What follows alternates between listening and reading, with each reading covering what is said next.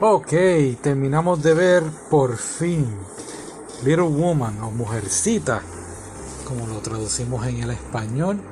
48 episodios muy muy buenos. Si no has leído la novela, si no has visto la película y pues no sabes qué ver, cuál de todo ver. Hay tantas películas, han hecho una, creo que hasta una en blanco y negro. Hicieron una con Christian Bale, que es Batman la muchacha de Stranger Things, este, Winona Ryder, hicieron una hace poco con.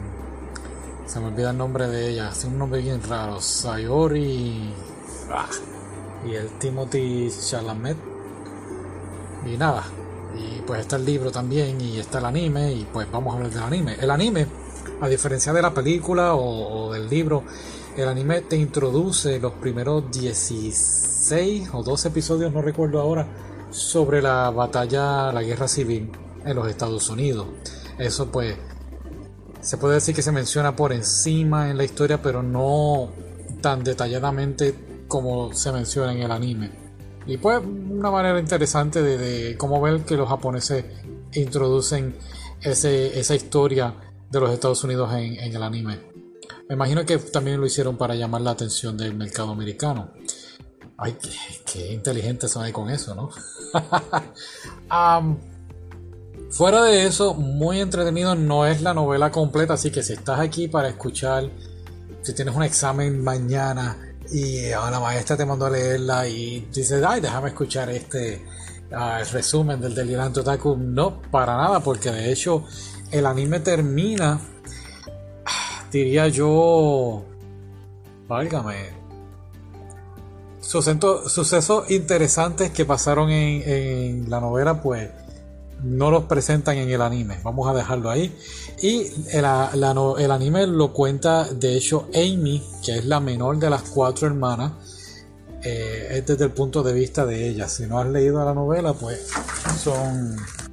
Este, ¿qué más? Um, si no has leído la historia, pues son cuatro hermanas y es muy buena. Eh, sí, quizás sea feminista o está muy adelantada para aquella época, pero de verdad que es muy buena.